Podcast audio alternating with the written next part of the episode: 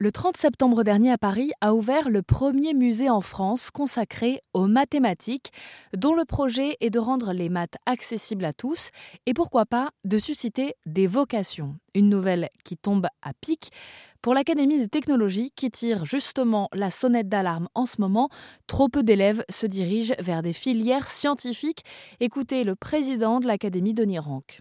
Curieusement, l'actualité s'est beaucoup braquée sur la fin du cycle de formation, c'est-à-dire le lycée.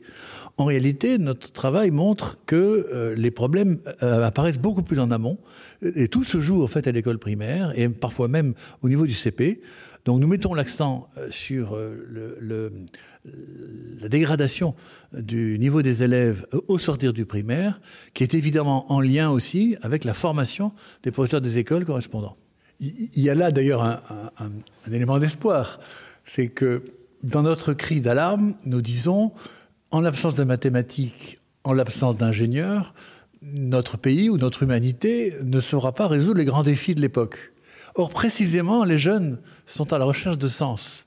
Donc leur, leur montrer que les sciences et les mathématiques euh, les aident à concrétiser cette recherche de sens vers quelque chose d'utile, euh, nous avons à la fois le problème et la solution, si je puis dire. Pour améliorer le niveau des élèves en mathématiques, l'Académie des technologies propose neuf recommandations, parmi lesquelles la formation initiale et continue des enseignants du premier et second degré en mathématiques, l'utilité de renforcer l'attractivité du métier, mais surtout la nécessité de rendre les mathématiques concrètes et utiles.